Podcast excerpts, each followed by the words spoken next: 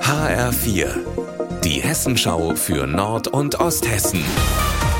Hier ist das Studio Fulda. Mit Daniel Ketner. Schönen guten Tag. Neue Details nach dem Flugzeugabsturz heute Mittag in der Gemeinde Neuenstein im Kreis Hessfeld-Rotenburg. Die Polizei hat uns bestätigt, dass dabei die zwei Insassen ums Leben gekommen sind. Bei dem Flugzeug handelt es sich um eine zivile Propellermaschine. Sie war im Auftrag der Bundeswehr unterwegs, die in der Gegend derzeit Übungen abhält. Die Absturzursache ist weiter unklar. Im zweiten Prozess gegen einen mittlerweile 21-Jährigen ist am Landgericht Fulda heute ein Urteil gefallen. Der junge Mann wurde wegen gefährlicher Körperverletzung zu zwei Jahren auf Bewährung und 100 Sozialstunden verurteilt. Er hatte vor zwei Jahren im Fulderer Schlossgarten einen anderen jungen Mann mit einem Messer verletzt. HR4-Reporterin Katinka Mommer. Es ist die Höchststrafe, die man im Jugendstrafrecht für gefährliche Körperverletzung vergeben kann. Und das sei auch angemessen, meinte der Richter. Denn die Tat sei nicht spontan und der Angeklagte trotz hohem Promillewert nicht vermindert schuldfähig gewesen. Aber, und das hat der Richter auch immer wieder betont, es gibt einen Grund, warum die Strafe jetzt zur Bewährung ausgesetzt wurde. Der Angeklagte habe in den letzten zwei Jahren von sich aus schon viel getan, um sein Leben zu wandeln.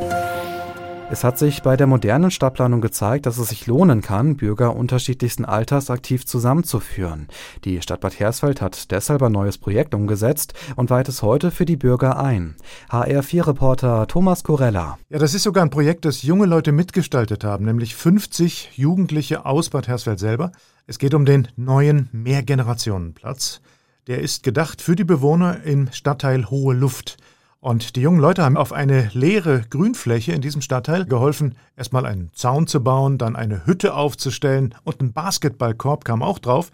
Und die Leute aus hoher Luft haben den Platz längst entdeckt und mit Beschlag belegt und nutzen den schon. Aber heute ab 18 Uhr hat die Stadt auch eingeladen zur offiziellen Einweihung. Das Projekt jedenfalls ist gelungen.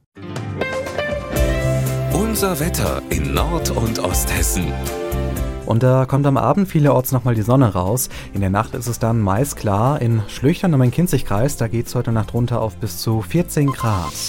Morgen starten wir mit viel Sonne in den Tag, später zieht es sich dann aber immer mehr zu. Ihr Wetter und alles, was bei Ihnen passiert, zuverlässig in der Hessenschau für Ihre Region und auf hessenschau.de.